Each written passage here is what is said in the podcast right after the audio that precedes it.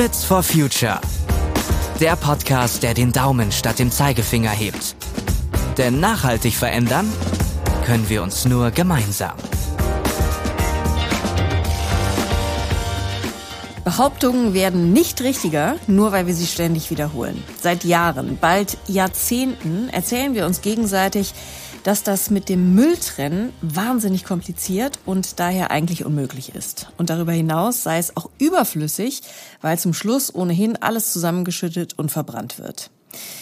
Nun wisst ihr, wie es ist im Leben. Manchmal wollen wir sowas auch gerne glauben, damit wir nichts tun müssen. Die heutige Folge soll dazu dienen, dass ihr alle Informationen dazu bekommt, warum Mülltrennung sehr wohl wirkt und wir unseren Müll als etwas Wertvolles betrachten sollten.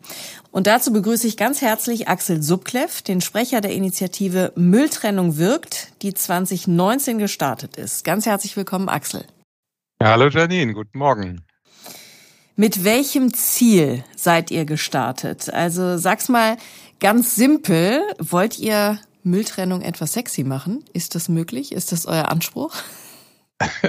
Also das sexy machen, das wäre vielleicht eine Möglichkeit, aber im Kern wollen wir mit der Initiative Mülltrennung wirkt wirklich Qualitäten in der Getrenntsammlung verbessern. Also Qualitäten für uns heißt, wir wollen, dass in der gelben Tonne, im gelben Sack weniger falsch entsorgter Müll landet, aber auch natürlich im Papier und im Glas.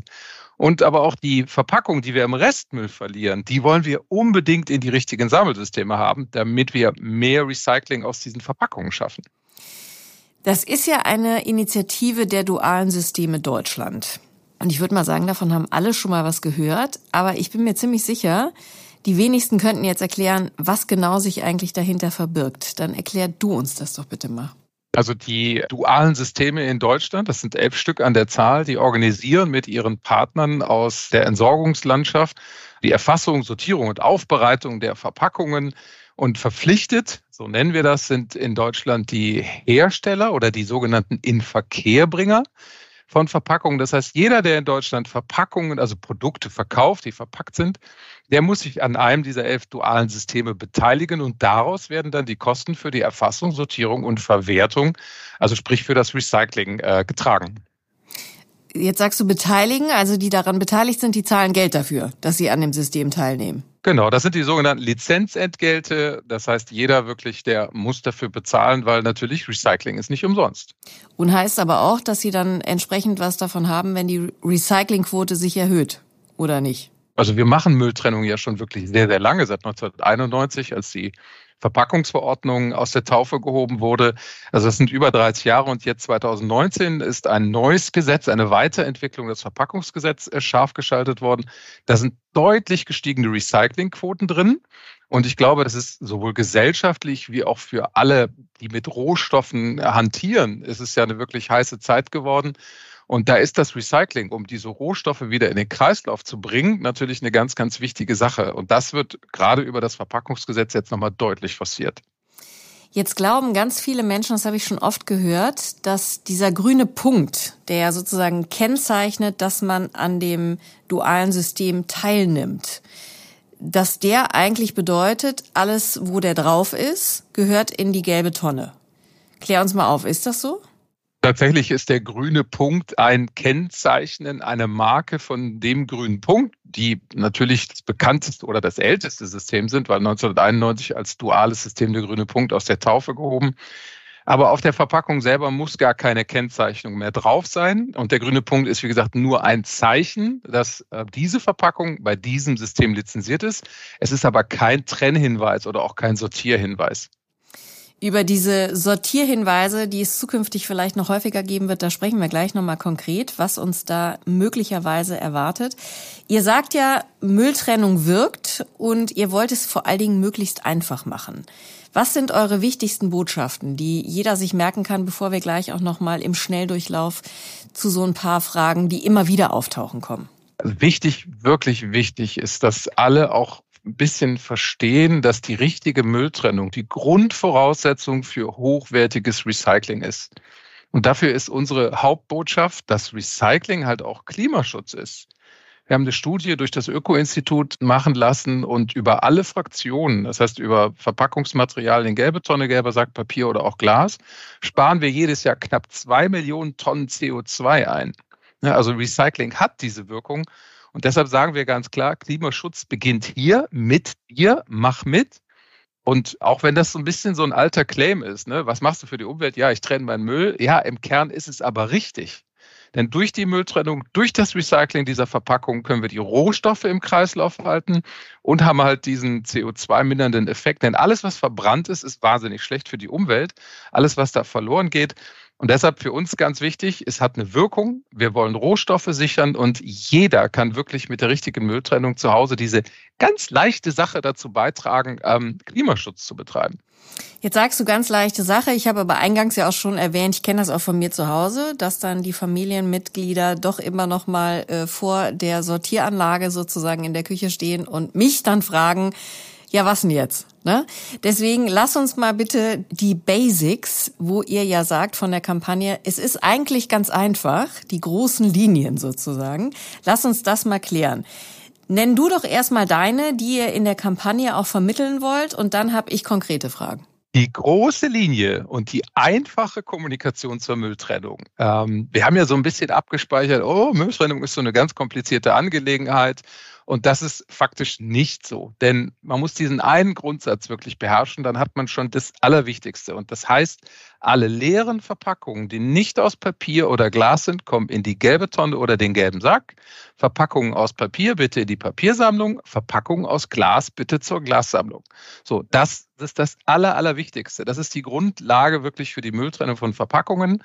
Ergänzend noch, wenn es in der Stadt oder in der Gemeinde eine sogenannte Wertstofftonne gibt, mhm. dann ist es noch einfacher, denn dann heißt es, sogar in diese Tonne dürfen dann nicht nur die Verpackungen, sondern auch sogenannte stoffgleiche Nichtverpackungen, also letztendlich Gebrauchsgegenstände aus Kunststoff und Metall dürfen dann auch mit rein. Also da darf dann auch so ein Plastikputzeimer äh, rein. Genau, genau. Okay. Also das haben wir, das machen wir dann gemeinsam mit den Kommunen, weil das ja auch ein Stück um die Finanzierung geht. Dann ist es halt wirklich eine echte Plastiktonne. Ganz klassisch ist es eigentlich eher eine Verpackungssammlung.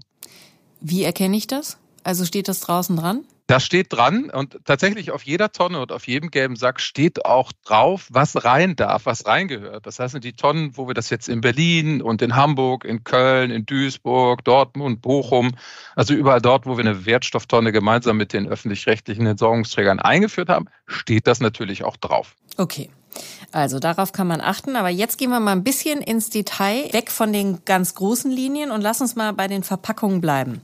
Da ist es nach meinem Kenntnisstand wichtig, dass wir, weil das ja unterschiedliche Verpackungen auch manchmal sind oder Materialien, ne? der Deckel ist wieder anders als äh, vielleicht das Behältnis etc. Ich muss das alles auseinandernehmen. Ist das richtig und ist das wichtig? Und warum ist das wichtig? Es wäre besser, wenn du alles auseinander nimmst, denn tatsächlich, wenn Deckel und Körper oder Verpackung aus unterschiedlichen Materialien ist, und das passiert relativ häufig, dann ist es gut, dass man die Dinge auseinander nimmt oder voneinander trennt, weil das können die Sortieranlagen nicht. Wenn mhm. etwas verbunden ist, dann kann die Sortieranlage diese verbundenen Materialien nicht auseinander bekommen und somit wird quasi in der Zuordnung zu dem richtigen Materialart entstehen Verluste. Und klassischerweise ist es der Joghurtbecher. Kunststoff ist der Becher und der Deckel ist in der Regel aus Aluminium. Und wenn man nicht beides voneinander trennt und separate gelbe Tonne, gelben Sack hin, dann muss die Anlage entscheiden, habe ich jetzt Aluminium erkannt, dann fliegt der Joghurtbecher mit, oder habe ich äh, Joghurtbecher erkannt, dann fliegt aber das Aluminium Richtung Kunststoff. Und so habe ich halt höhere Verluste im, im Recycling. Und deshalb immer die ganz wichtige Botschaft, so weit wie möglich diese Materialien händisch voneinander trennen das geht allerdings jetzt nicht so weit, dass man wirklich mit der Schere oder mit Werkzeug jetzt da loslegen muss. Es wäre schön, wenn wir das hinkriegen. Mir ist aber noch viel wichtiger, dass wir im ersten Schritt wirklich alle den richtigen Eimer treffen. Okay. Das ist ja schon mal eine große Entlastung, aber trotzdem, das merken wir uns am besten dann die unterschiedlichen Materialien voneinander trennen. Wir können mal bei dem Beispiel des Joghurtbechers bleiben. Da ist ja oft auch, um halt den Kunststoff äh, zu minimieren, inzwischen so eine Pappbanderole drumherum. Und damit sind wir beim Thema Papier und Karton. Manchmal ist es ja so, dass ich, dass etwas aussieht wie einfach nur Papier oder Karton und dann ist es aber vielleicht beschichtet. Gerade wenn wir so Einwegverpackungen haben, die wir vielleicht von einem Lieferdienst haben oder sowas. Wie finde ich raus, wo das reingehört? Ob das jetzt Verpackung ist oder ob das Karton und Papier ist? Also bei der Papierbanderole um den Joghurtbecher tatsächlich da auch ganz wichtig, die Papierbanderole abzumachen, in die Papiersammlung geben, Deckel vom Joghurtbecher abziehen und Becher dann in die gelbe Tonne gelben Sack. Dann haben wir den vollen Recycling-Erfolg für alle drei Materialien. Bei Papier und beschichteten Papieren, da ist es tatsächlich manchmal ein bisschen tricky. Wichtig ist, wenn man an dem Papier erkennt, dass da eine Folie draufgezogen ist, das merkt man wirklich, wenn man es mal einreißt. Ne? Mhm. Wenn das Papier oder wenn das tatsächlich glänzt oder sich auch wie Kunststoff anfühlt. Und wenn man es einreißt, sieht man, dass da eine Folie drauf ist. Dann ist es mehr ein, ja, wir nennen das Verbund. Mhm. Und Verbunde sind dann in der gelben Tonne, im gelben Sack besser aufgehoben. Aber ich gebe zu, das ist manchmal ein bisschen tricky, weil wir auch gerade so eine Entwicklung haben, dass sehr viele neue Verpackungsarten auf den Markt bringen wo wirklich explizit auf diese händische Trennung angesetzt wird. Ja, mhm. dass man gerade so Salatschalen zum Beispiel, die sind dann eine Papierschachtel und innen drin ist dann diese Folie. Da wäre es fürs Recycling natürlich wahnsinnig wichtig, dass man tatsächlich die Folie händisch abtrennt, soweit das möglich ist, und dann in die gelbe Tonne gibt und die Papierschale, die dann übrig bleibt, in die Papiertonne. Dann können wir beides gut recyceln. Aber es erfordert halt diesen zusätzlichen Schritt des händischen Trennens, was durchaus anspruchsvoll für Verbraucher und Verbraucherinnen ist. Hm, das ist dann eher schon für Fortgeschrittene.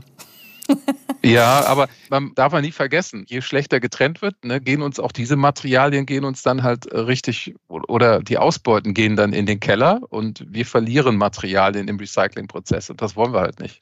Nee, und ich glaube, es ist ja auch wichtig, auch gerade in der heutigen Folge unseres Podcasts, dass wir einfach mal so ein bisschen die Augen auch öffnen, wo man überhaupt drauf achten kann. Und dann erklären sich die Dinge ja oft von selbst. Man muss nur einmal die grundsätzlichen Linien verstehen, glaube ich. Ne?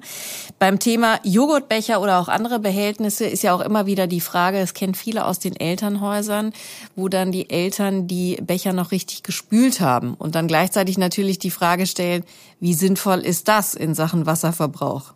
Müssen die gespült sein? Jetzt kommt die große Entlastung. Nein, auf gar keinen Fall.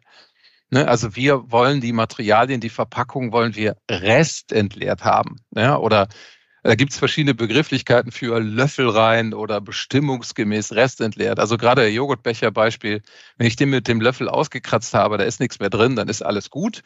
Im Umkehrschluss tatsächlich, wenn da noch viele Dinge drin sind, dann könnte auch der Restmüll die bessere Wahl sein, weil Essensreste, die versauen uns letztendlich auch die gesamte Mischung, ja, und je mehr Essensreste oder Verunreinigungen in dieser Mischung drin sind, desto schwieriger die Sortierung, desto schwieriger das Recycling. Und tatsächlich, wir wissen ja, dass wir mit Verpackungen zu tun haben. Das heißt, dass da immer gewisse Restanhaftungen dran sein werden. Also wir nennen das ja Post-Consumer, also nach dem Konsum. So, und da sind die Recyclinganlagen, die sind darauf ausgerichtet, natürlich mit verschiedenen Technologien diese Verunreinigung aus dem System rauszubekommen. Also da können wir ganz gut mit leben. Aber der halbvolle Joghurtbecher ist dann tatsächlich keine gute Idee. Und das separate Ausspülen ist natürlich eine Wasserverschwendung an der Stelle. Ja. Dann ist eine Frage, die man sich jetzt natürlich in dem Zusammenhang auch stellt, wenn ich jetzt unsicher bin, ist es dann besser, das einfach in die Restmülltonne zu werfen, was ich da gerade in der Hand habe? Ähm, oder sagst du, nee, das wäre schon gut, da nochmal genauer hinzugucken, weil wir da eben auch total viele wertvolle Rohstoffe verlieren, wenn wir so handeln?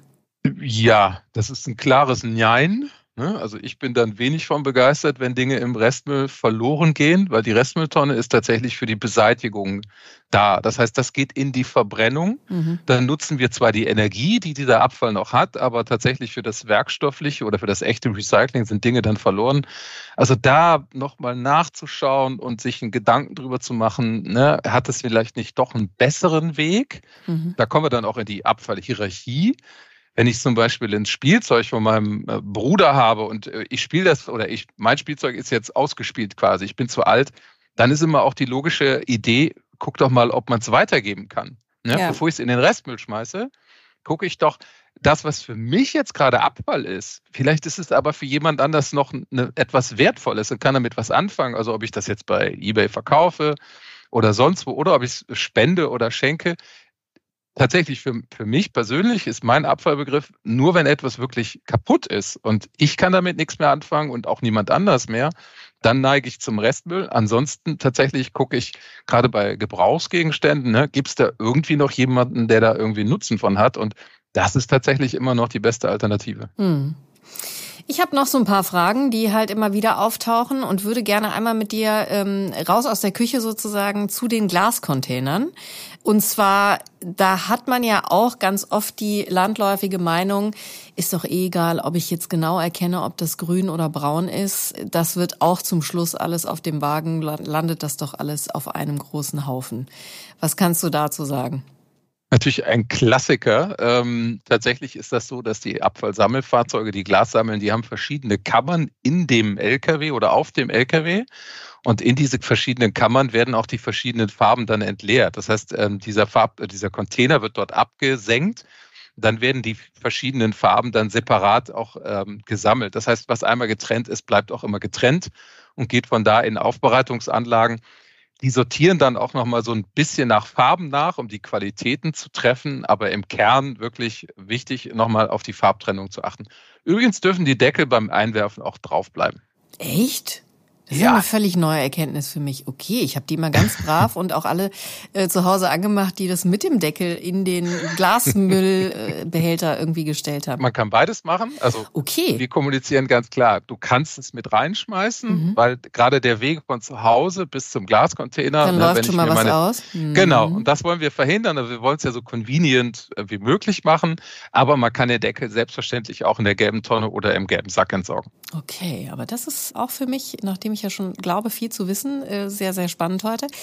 Dann vielleicht ganz kurz nochmal zum Thema Glas. Also blau gehört in grün, ne? wenn wir blaue äh, Glasbehältnisse haben. Tatsächlich ist grün die Farbe, die die meisten Fehlfarbenanteilen verträgt. Also weiß logischerweise, da muss es immer hochtransparent ja. sein, sonst kriege ich kein weißes Glas. Und das ist der Grund, warum blau oder andersfarbiges Glas ins Grüne soll. Okay, und manchmal, wenn es schon so dämmert, wenn ich draußen damit unterwegs bin, finde ich es bei gewissen Flaschen oder so schwierig, zwischen grün und braun zu unterscheiden. Wie dramatisch ist das, wenn da doch mal was falsch landet? Ist dann die ganze Charge quasi nicht mehr brauchbar? Also als Premium-Trennerin wirst du natürlich dein Handy mit der Taschenlampe zücken, ne, wirst dir ganz genau die Farbe anschauen, durchleuchten. Aber Habe ich schon gemacht, ehrlich. tatsächlich in den Aufbereitungsanlagen findet diese Nachsortierung statt. Das heißt, die haben optische Trenner, die nach den Farben nachsortieren. Das ist aber ganz wichtig, auch die Qualitäten zu treffen, damit das Glas anschließend in den Glashütten auch wieder mit den richtigen Qualitäten eingeschmolzen werden kann. Ja, also okay. es versaut nicht die ganze Ladung, keine okay, Sorge. Gut, also muss ich nicht mit einem schlechten Gefühl dann ins Bett gehen. Okay, dann noch eine letzte konkrete Frage. Wir haben ja seit einiger Zeit in vielen Geschäften auch diese, ich sag mal, nachhaltigeren äh, Bons, ne? also Quittungen, hm. die du bekommst. Hm. Die haben diese blaue Färbung. Und die dürfen in den Papiermüll, richtig? Und die anderen, das ist aber Thermopapier, also die nach wie vor einfach weiß sind, die gehören in den Restmüll. Kannst du mir dazu noch mal was sagen, damit das für alle äh, vielleicht auch hier entsprechend geklärt ist? Genau, also die Weißen sind beschichtet und die haben gewisse chemische Beschichtungen, die für das Papierrecycling nicht wahnsinnig gut sind. Und die Blauen sind entsprechend weiterentwickelt worden, die kommen ohne diese Beschichtung aus und deshalb sind sie dann im Papierstrom auch äh, gut untergebracht und können darüber recycelt werden, ja. Okay, guck mal, das habe ich auf jeden Fall verstanden. Wie können wir denn mit weiteren Fragen, die sich vielleicht Menschen noch stellen, gibt es bei euch auf der Seite auch so eine Anlaufstelle mit konkreten Fragen, die man bei euch stellen kann? Oder äh, ist das was, wo ihr sagt, dann würden wir ja untergehen? Also wir haben es auf der Homepage natürlich, äh, mülltrennung-wirk.de sind alle Informationen, Hintergrund rund um das Thema Mülltrennung, Verpackungsrecycling. Also da versuchen wir natürlich schon das ganze Wissen zu transportieren, um auch das Vertrauen in das System weiter zu stärken, um da sehr, sehr transparent zu sein, um auch zu zeigen, Mülltrennung hat die Wirkung. Und da gibt es natürlich auch ein Kontaktformular, über das man uns erreichen kann und auch über die Social-Media-Kanäle, die wir bei Facebook, Instagram und TikTok, auch da sind wir natürlich in den Kommentaren permanent erreichbar. Also es gibt genug Kanäle, wie man uns fragen kann und für uns immer wichtig, natürlich auch in die Kommunikation zu kommen. Wir wissen ja auch nicht alles da draußen, aber wichtig, die, die ganzen Mythen auch rund um Mülltrennung ein bisschen entgegenzusetzen, die Fakten auch zu liefern, weil ich glaube, dass die Grundvoraussetzung, ja, das Vertrauen auch in unser Recycling-System ist, damit wir die Leute wirklich zu, zur Mülltrennung motivieren können. Dann lass uns doch mal bei den Mythen und auch Vorurteilen bleiben, die eben bei vielen Menschen dazu führen, dass sie halt sagen, okay, was soll das eigentlich? Das bringt ja sowieso alles nichts. Gerne genommenes Argument ist eben, am Ende wird ohnehin der ganze Müll ins Ausland geschickt und verbrannt. Was kannst du dazu sagen? Diese Schlagzeilen lesen wir oder haben wir zumindest oft gelesen.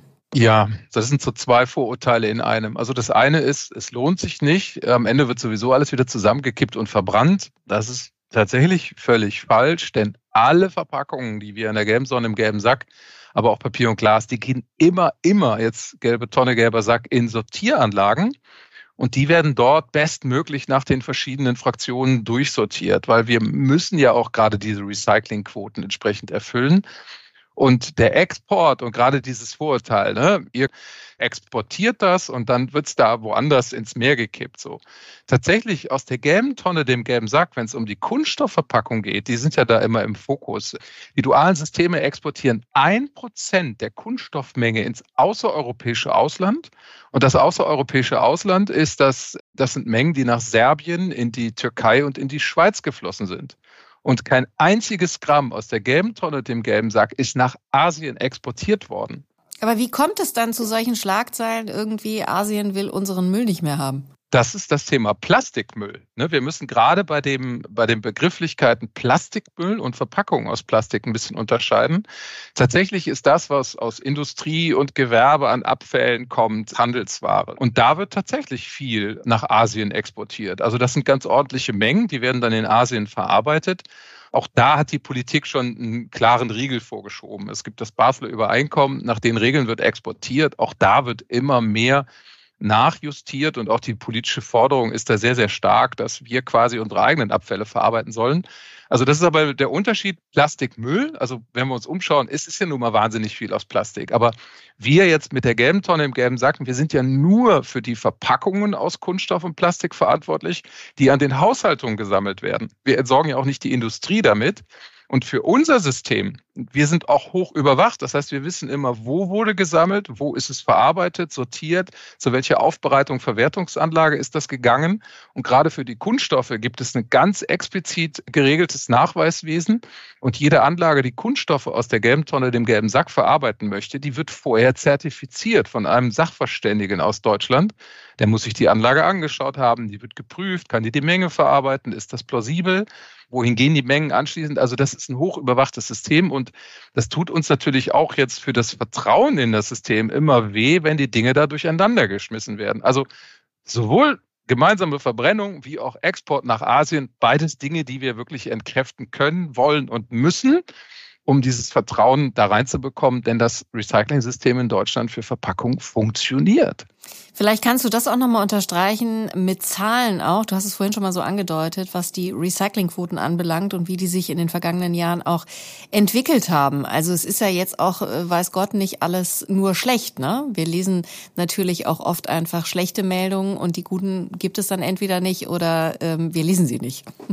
Ja, das hat auch ein bisschen was mit Journalismus zu tun. Ne? Dieser Blick auf die Dinge, die nicht funktionieren, das fesselt die Aufmerksamkeit deutlich mehr als die Botschaft, ja, funktioniert schon eigentlich ganz gut, könnte besser sein, aber damit kriegt man halt in der, in der Berichterstattung nicht so richtig die Leute hinterm Ofen hervor. Für uns und auch für das, was über das Verpackungsgesetz 2019 weiterentwickelt wurde, die Recyclingquoten, die wir aus der gelben Tonne, aus dem gelben Sack Papier und Glas zu erfüllen haben, die sind erheblich nach oben gegangen. Ja, weil es natürlich auch eine gesellschaftliche Aufgabe ist, jetzt nicht nur für den Verpackungsbereich, sondern im Prinzip auch für die gesamte Wirtschaft, sich zu einer Kreislaufwirtschaft weiterzuentwickeln. Und zum Beispiel die Quote, die alte Kunststoffrecyclingquote, also das, was ins Kunststoffrecycling reingeht, waren früher 36 Prozent bis 2018 die liegen seit 2022 bei 63 Prozent für Kunststoffe. Hm. So, und für die anderen Bereiche Glas, Papier, Aluminium, Weißblech, da haben wir Recyclingquoten für Verpackung von 90 Prozent. So, und das ist schon eine gehörige Zahl. Und man muss auch ganz klar die Wahrheit sagen, Recycling steht auf der dritten Stufe der Abfallhierarchie. Ne? Also Vermeidung, hm. Wiederverwendung, dann erst kommt das Recycling. weil tatsächlich auch, das sind ja keine verlustfreien Kreisläufe, die wir haben, weil auch wir natürlich Sortieranlagen betreiben. Also da wirklich gut hinzuschauen, wie wir mit Rohstoffen und Ressourcen umgehen, das ist schon mal ganz wichtig. Und wenn man Abfälle schon nicht vermeiden kann oder Verpackungen, dann bitte richtig trennen, damit wir wenigstens die Chance auf das Recycling haben. Und wie gesagt, es geht wirklich um Rohstoffe sichern, um Kreisläufe schließen. Gibt es denn da, um das besser noch äh, hinzubekommen mit dem Trennen, in der Zukunft eine Aussicht darauf, dass mein Traum ist ja, dass wirklich auf jedem Teil einer Verpackung draufsteht, was ich jetzt damit zu tun habe und was ich wo hinwerfen muss. Wird das kommen? Der Traum wird in Erfüllung gehen. Ganz klare Aussage. Ich bin glücklich. Du auch? Oder ist das gar nicht so doll? Also zwei Sachen dazu, denn wir haben schon die ersten Trenn- oder Sortierhinweise. Ne? Das haben, wir haben verschiedene Händler auch, die das schon auf die Verpackung aufbringen für ihre Eigenmarken. Auch die dualen Systeme oder Teile der dualen Systeme haben einen Verein gegründet, um Trennhinweise anzubieten. Auch die werden schon auf Verpackungen gedruckt. Und das ist natürlich dann ein super Ding. Aus Europa kommt jetzt auch die zentrale Forderung, das wird gerade diskutiert, wirklich alle Verpackungen mit einem entsprechenden Sortierhinweis zu versehen. Ein bisschen schwierig jetzt im europäischen Kontext, äh, gerade auch für Hersteller, mhm. aber das ähm, ist beabsichtigt. Und das heißt dann tatsächlich, ähm, dann werde man einen klaren Trennhinweis haben. Ich finde das hilfreich, ganz klar, setzt aber voraus, dass derjenige auch auf die Verpackung schaut. Ja, das stimmt. Wir haben durchaus andere Hindernisse, warum die Menschen gerade nicht die, die besten Mülltrenner sind oder sich dafür nicht interessieren. Also diese Kennzeichen, Hinweise, die werden definitiv helfen, damit wir bessere Qualitäten erzielen. Aber wir haben durchaus noch mehr Herausforderungen, um das äh, Recycling da weiter zu steigern. Ja, aber das ist wahrscheinlich auch nicht ganz leicht, das auszuarbeiten. Das darf ja auch keine sprachliche Barriere geben. Ne? Das muss im Grunde ja so verständlich sein. Also insofern ist da wahrscheinlich noch einiges zu tun. Definitiv. Lass uns noch mal auf die Zusammenarbeit zu sprechen kommen, wer da eigentlich alles regelmäßig miteinander kommunizieren muss. Also es sind ja nun, weiß Gott, nicht nur die Verbraucherinnen und Verbraucher, die besser trennen müssen und die Dinge richtiger machen müssen, sondern es geht ja natürlich auch um die dualen Systeme im Verbund sozusagen auch mit den produzierenden Unternehmen. Inwieweit findet da regelmäßiger Austausch statt und was sind da so die Kernthemen, die die Kommunikation da aktuell bestimmen? Also das hat sich tatsächlich durch das Verpackungsgesetz deutlichst weiterentwickelt. Also die ganze Branche, die mit Verpackungen zu tun hat, sowohl die, die es designen, die es in Verkehr bringen, haben verstanden, dass gerade um diese Recyclingquoten, die deutlich nach oben gegangen sind, zu erfüllen und auch die Forderung nach Rezyklaten, also Sekundärrohstoffe, auch wieder in Verpackungen einzusetzen. Das ist quasi das Hauptthema, was die Verpackungsbranche bewegt. Ne? Also wie komme ich äh, ans Recycling dran? Und da vollkommen richtig, das ist nicht nur eine Sache der Verbraucher, sondern die ganze Wertschöpfungskette. Über die gesamte Kette sind gerade dabei, Verpackungen zu optimieren. Und da ist das Stichwort Design for Recycling natürlich wahnsinnig wichtig, dass wir tatsächlich in allen Sammelsystemen nur noch Verpackungen haben, die man dann auch wirklich gut mit einer hohen Ausbeute recyceln kann. Das ist aber nicht nur an die Hersteller gerichtet, die Verpackungsdesigner, sondern genauso äh, entwickeln sich auch die, die Sortierer weiter mit mhm. neuer Technologie, auch Aufbereiter, Verwerter hinten raus, die natürlich auch permanent ihre Prozesse optimieren. Und wenn wir zum Beispiel auch hinten wissen, was vorne reingegangen ist ne, und eine bessere Idee davon haben oder das Thema digitaler Produktpass oder ähnliche Dinge, also wenn man weiß, womit man es zu tun hat, dann kann man natürlich auch gezielter dann sortieren, gezielter aufbereiten, Qualitäten steigern. Also da ist die gesamte Branche momentan unter Hochdruck dabei, das weiterzuentwickeln.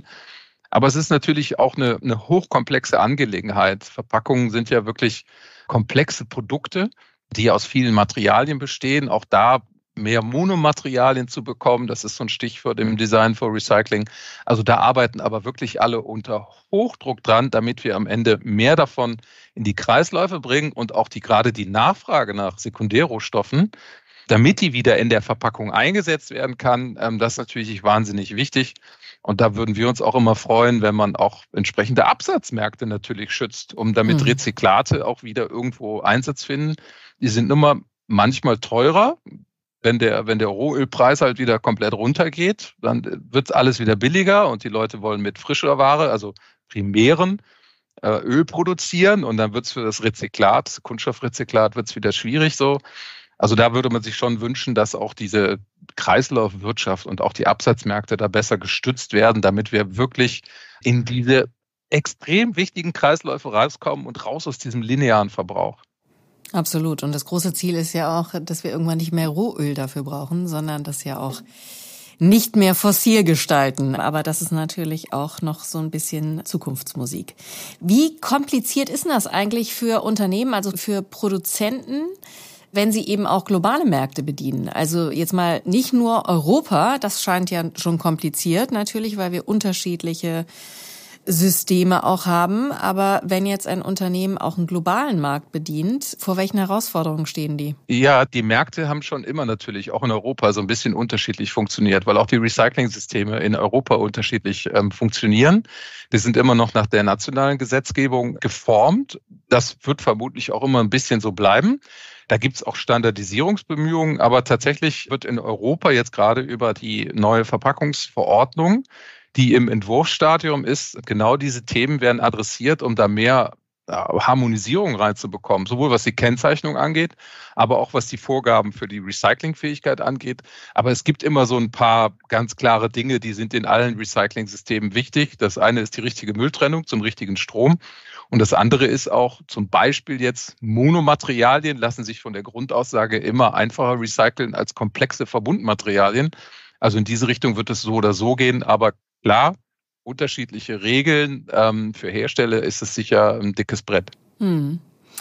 Gibt es eigentlich irgendein Leuchtturmland, wo du sagst, okay, da läuft es schon super, da gucken wir uns gelegentlich was ab? Ja, es gibt immer so einzelne Dinge, wo wir natürlich auch hinschauen, wo andere Länder andere Lösungen haben, andere Ideen verfolgt haben und auch gute Erfolge damit haben. Aber ich würde jetzt nicht so weit gehen zu sagen, einer macht alles richtig, sondern auch unterschiedliche Strategien, die dahinter liegen. Die eine funktioniert mal besser, die andere schlechter. Und ich würde jetzt nicht so weit gehen, zu sagen, dass wir mit unserem System da ein, Leuchtturmland sind. Aber wenn ich mir auch gerade den internationalen Vergleich Richtung Amerika anschaue, also wir haben schon einen ganz anderen Umgang, sowohl mit den Ressourcen und wir haben auch ein hochfunktionales Recycling-System für Verpackungen. Das funktioniert. Und wenn ich mir anschaue, dass Amerika 50 Millionen Tonnen Kunststoffe verballert jedes Jahr, davon zwei Millionen ins Recycling bringt und äh, der Rest wird quasi mehr oder weniger deponiert und abgelagert. Es gibt nichts Schlimmeres, als Zeug zu deponieren, was die CO2-Emissionen angeht. Also da sind wir schon auf einem sehr, sehr guten Weg, aber auch alles ne, nicht genug. Es muss immer noch mehr werden. Die Recyclingquoten müssen immer noch weiter steigen. Also für uns sicher immer noch Ansporn, sich bei anderen abzuschauen, was gut ist, was auch in der Gesetzgebung vielleicht besser funktioniert und das irgendwie einzubauen. Aber ganz klar, mehr Recycling, mehr Mülltrennung, das ist für alle, glaube ich, das gleiche Ziel. Mhm. Das Wichtige ist ja letztendlich auch, dass wirklich ähm, alle Bescheid wissen. Deswegen ja auch eure Kampagne, eure Initiative. Wo tragt ihr das Wissen überall hin? Also kann man euch auch buchen oder ein Team von euch? Also erstmal die Kernaufgabe, wir haben 84 Millionen Einwohnerinnen Deutschlands als Zielgruppe. Das ist schon mal richtig viel. Das machen wir über die, über die Webseite mülltrennung-wirk.de, aber natürlich sind wir auch äh, draußen unterwegs, im äh, Out of Home.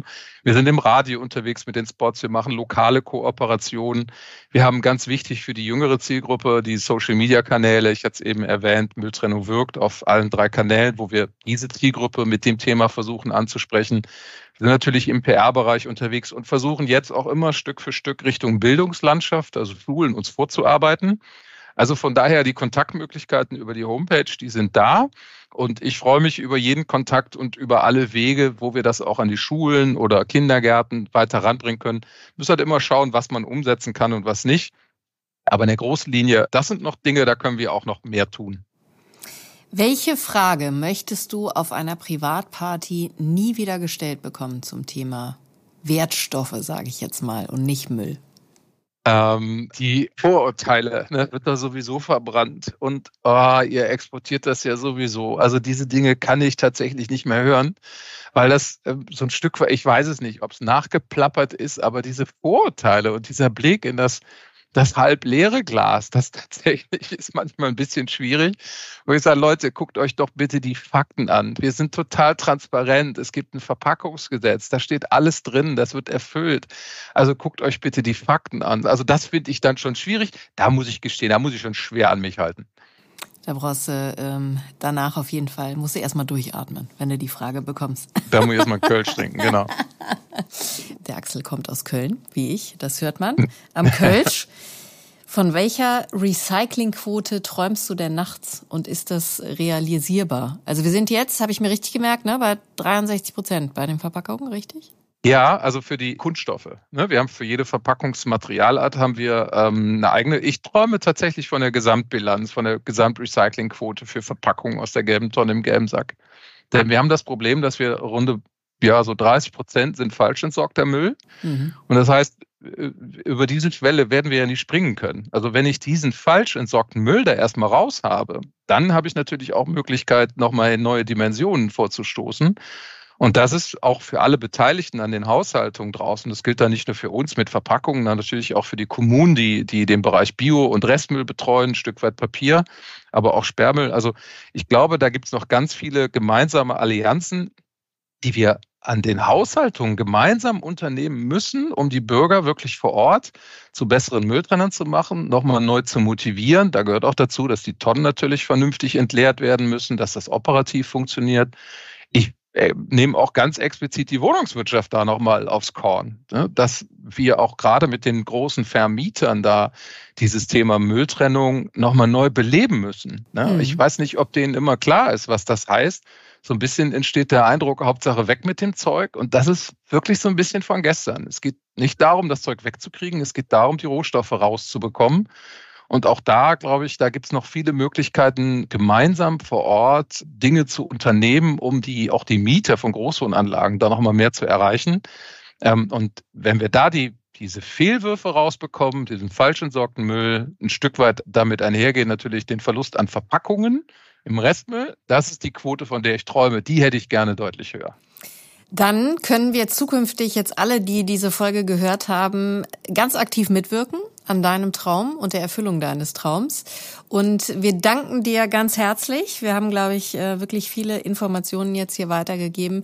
Und ihr habt ja auch alle gehört, man kann über sämtliche Kanäle, entweder über die Homepage oder auch über Social-Media-Kanäle, nochmal Fragen stellen, wenn wirklich noch irgendwas unklar ist, was ja durchaus der Fall sein kann. Axel, ganz vielen Dank. Dankeschön für das Interview. Und wenn euch diese Folge von Fritz for Future gefallen hat, dann abonniert uns doch auf Spotify oder Apple Podcasts und lasst uns auch gerne ein paar Sterne da. Ihr habt Themenvorschläge oder coole Gastideen im Kopf, dann schreibt uns euren Vorschlag einfach in die Bewertung. Wir freuen uns natürlich, wenn ihr den Podcast weiter verbreitet, also von uns erzählt. Und Fragen und Feedback könnt ihr uns selbstverständlich auch an fritzforfuture@henkel.com schicken. Und alle weiteren Folgen, und das sind schon ganz schön viele von Fritz for Future, findet ihr auf henkel.de slash podcast. Und ich sag Tschüss und macht's gut. Bis zur nächsten Folge.